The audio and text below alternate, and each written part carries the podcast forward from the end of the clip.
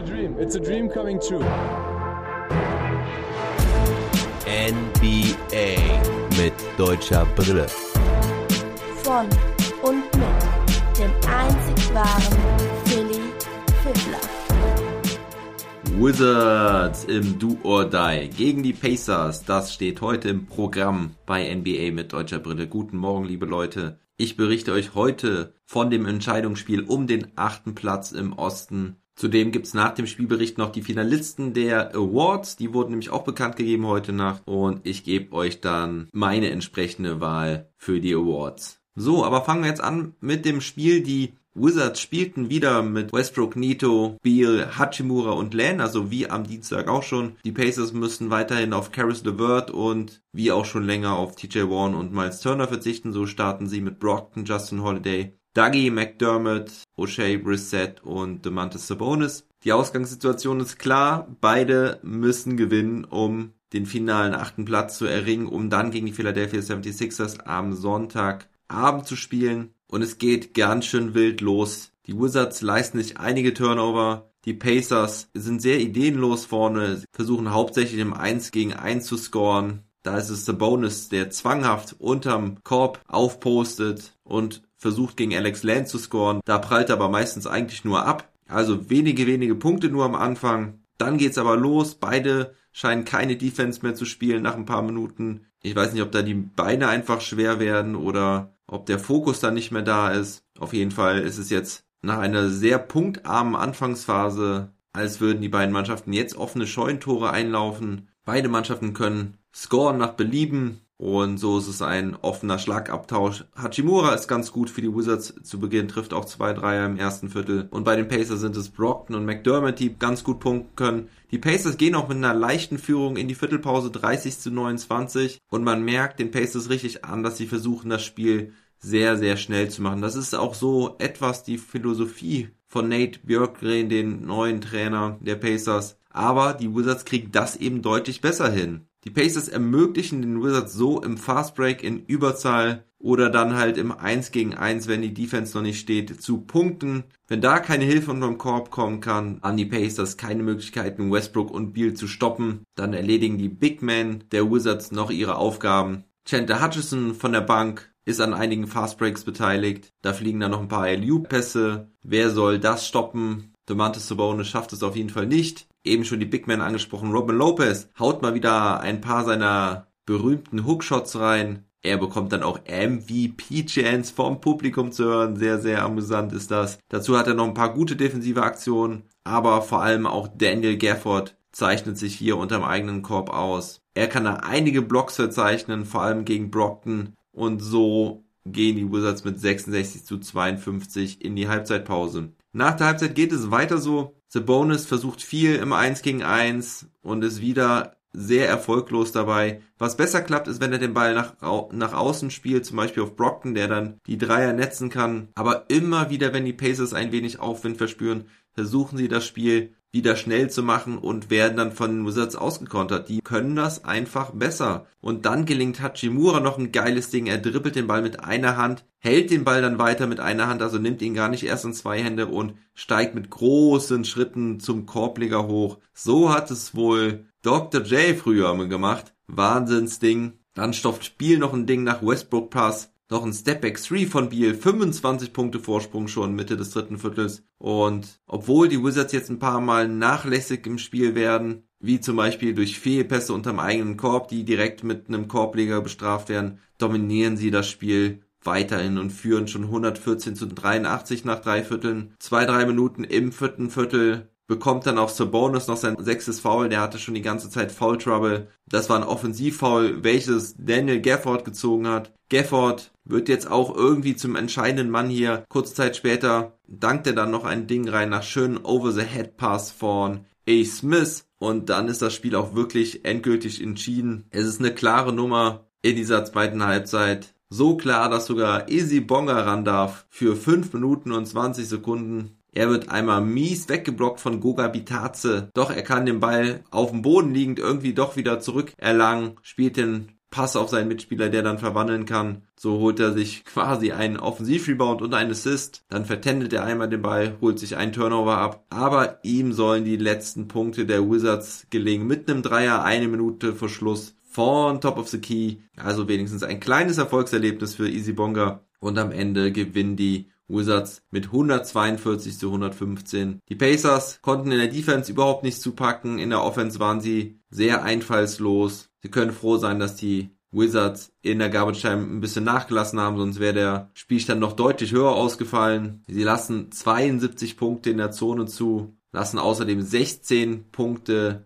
im Fast Break zu. Da sind ihre eigenen Werte deutlich, deutlich drunter. Außerdem rebounden sie schlechter, sie treffen ihre Würfe schlechter und deswegen hatten sie heute überhaupt keine Chance. Die Wizards ziehen also tatsächlich in die Playoffs ein. Mein Mann des Spiels ist Daniel Gafford, der wirklich der Gamechanger war. Westbrook und Beal haben wieder ihre Leistung abgerufen. Beal mit 25 Punkten, 5 Rebounds und 4 Assists. Westbrook mit 18 Punkten, 8 Rebounds und 15 Assists. Beide trafen sie um die 50% ihrer Würfe. Beal hatte heute seinen Dreier wieder im Portfolio traf 4 aus 7. Insgesamt die Wizards auch mit 14 aus 28. Aber Daniel Gafford mit starkem Double-Double von der Bank. 15 Punkte, 13 Rebounds und 5 Blocks. Ich meine, die 5 Blocks wären noch alle in der ersten Halbzeit gewesen. Er traf 6 seiner 8 Würfe. Teilweise wirklich richtig schöne Dinger dabei. Richtig kräftige, fetzige Dunks, die er da gestopft hat. Und so kann er den Wizards auf jeden Fall defensiv und offensiv weiterhelfen in den Playoffs. Aber schauen wir mal, wie das dann gegen Joel Embiid aussieht. Robin Lopez spielte nur sechs Minuten, die aber eigentlich sehr effizient, aber ich denke, da es mit Gafford noch besser geklappt hat, hat Scott Brooks mehr auf Gafford gesetzt in der zweiten Halbzeit. Lopez hatte neun Punkte und drei Rebounds in seinen sechs Minuten, traf vier aus fünf. Und Hachimura hatte 18 Punkte bei sechs aus acht und Raul Neto 14 Punkte bei fünf erfolgreichen Würfen bei acht Versuchen. Bei den Pacers beendet Sabonis das Spiel mit einem Triple-Double, 19 Punkte, 11 Rebounds und 10 Assists, traf 8 aus 15, das liest sich alles gar nicht so schlecht. Wahrscheinlich hacke ich da auch ein bisschen zu viel auf ihm rum, aber ich bin irgendwie sehr enttäuscht von ihm. Ich habe jetzt in der letzten Zeit nicht mehr oft die Pacers gesehen, aber ich vermute einfach, dass er wirklich Probleme hat ohne einen starken Center an seiner Seite. Also ich sehe ihn halt auch eher als Power Forward als als Center. Ohne Turner und ohne echten Center in der Starting Five muss er ja da ein bisschen mehr Drecksarbeit unterm Korb leisten. Und ich sehe ihn wirklich eher so auf der klassischen Vier, wo er so ein bisschen gegen die nicht ganz so starken Jungs ran muss. Brockton war noch ganz passabel, hatte 24 Punkte und 4 Assists, traf 9 aus 23, hatte aber vor allem im zweiten und im dritten Viertel richtig Probleme, da wo es drauf ankam, dran zu bleiben. Und sonst kam da halt nicht mehr viel. McDermott beendet das Spiel mit 13 Punkten, hatte davon aber ja auch 10 schon im ersten Viertel. Rookie Keelan Martin noch ordentlich mit 13 Punkten von der Bank. Aber Justin Holiday und O'Shea Brissett, die anderen beiden Starter, trafen zusammen nur 7 aus 20. Doch vor allem war natürlich das Problem defensiv. Gerade in Transition haben sie überhaupt keinen Zugriff bekommen. Die Wizards haben die Pacers mit ihren eigenen Waffen geschlagen und den dezimierten Pacers ihre Grenzen aufgezeigt. Ja, die Wizards können sich jetzt zwei Tage ausruhen. Dann wird es auf jeden Fall extrem schwer gegen ausgeruhte Sixers. Die Indiana Pacers beenden die Saison. Ich bin mal gespannt, ob sie die nächste Saison mit Nate Björkgren bestreiten werden. Und kommende Nacht gibt's ja dann das letzte Play-In-Spiel mit den Memphis Grizzlies gegen die Golden State Warriors. Das findet übrigens um 3 Uhr heute Nacht statt. Ja, und dann kommen wir auch schon zu den Finalisten der Awards. Fangen wir mit dem wichtigsten Award an. Das ist der MVP Award und da sind natürlich Joel Embiid und Nikola Jokic nominiert. Also in jeder Kategorie wurden die drei Finalisten bekannt gegeben. Und der dritte ist auch nicht ganz überraschend. Es ist Steph Curry. Ich hatte da ja noch so ein bisschen auf Chris Paul gehofft, aber nach den letzten Wochen muss es eigentlich Steph Curry sein. Und mein Pick wäre an der Stelle aber dennoch Nikola Jokic, der einfach konstant abgeliefert hat die ganze Saison, überragende Werte hatte, überragende Spiele hatte und seine Nuggets fast alleine getragen hat. Das kann man von Joel Embiid vielleicht nicht ganz so sagen. Er hatte auf jeden Fall ein starkes Team in der Hinterhand und hat vor allen Dingen auch einige Spiele ausgesetzt. Wer sein Team auf jeden Fall fast ganz alleine getragen hat, war Steph Curry. Überragend, wie er seine Warriors trotz aller Verletzungsprobleme auf den achten Platz getragen hat. Dabei diese Wahnsinns-Performances mit über 50 Punkten. Aber der Teamerfolg ist vielleicht da ein bisschen zu schwach mit dem achten Platz, so dass er da an Jokic vorbeiziehen kann. Wenn er es wird, finde ich es cool, glaube aber, dass er dennoch nur Außenseiterchancen hat. Die Finalisten beim Rookie of the Year Award sind auch nicht wirklich überraschend. Es ist LaMelo Ball, Anthony Edwards und Tyrese Halliburton. LaMelo Ball und Anthony Edwards sind für mich die Favoriten. Tyrese Halliburton nur mit Außenseiterchancen. Für LaMelo Ball spricht natürlich vor allen Dingen der magische Spielstil mit diesen crazy Assists,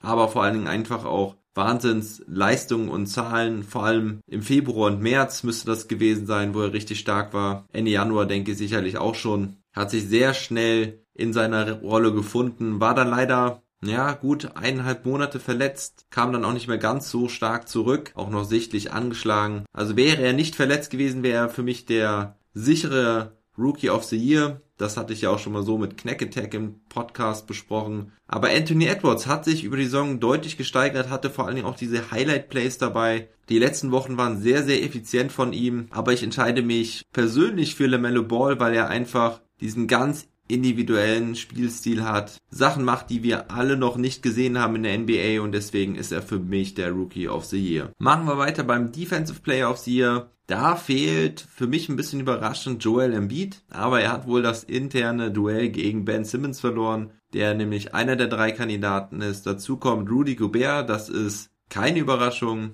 Doch mich überrascht, dass Draymond Green doch mit drin ist. Würde das Play-In-Spiel gegen die Lakers mit in diese Auswertung zählen, dann hätte ich gesagt, Raymond Green, du hättest, du hast wirklich eine echte Chance. Aber so während der Saison ist er mir nicht wirklich so krass positiv aufgefallen. Man hat natürlich einen Effekt gemerkt, man hat auch seinen Defensive Impact gemerkt, wenn die Warriors mit ihm gespielt haben. Aber für den Defensive Player of the Year war das aus meiner Sicht doch noch ein bisschen zu wenig. Deswegen würde da für mich die Wahl zwischen Gobert und Simmons fallen. Und ich glaube auch, dass es einer von den beiden wird. Ich persönlich entscheide mich für Ben Simmons, weil ich einfach sehr beeindruckt bin von der Defense der Philadelphia 76ers. Und da hat Ben Simmons natürlich einen großen Einfluss drauf. Er schaltet regelmäßig die gegnerischen Spielmacher aus und kann fast jeden Gegenspieler vor sich halten. Deswegen ist Ben Simmons meine Wahl zum Defensive Player of the Year. Der Kia NBA Most Improved Player dieses Jahres wird sich zwischen Jeremy Grant, Michael Potter Jr. und Julius Randle entscheiden. Da bin ich relativ unentschlossen, wer da wohl das Rennen machen wird. Jeremy Grant war ja sehr lange der Favorit darauf. Ich glaube fast, dass es Michael Porter Jr. wird. Mein Pick wäre allerdings Julius Randle,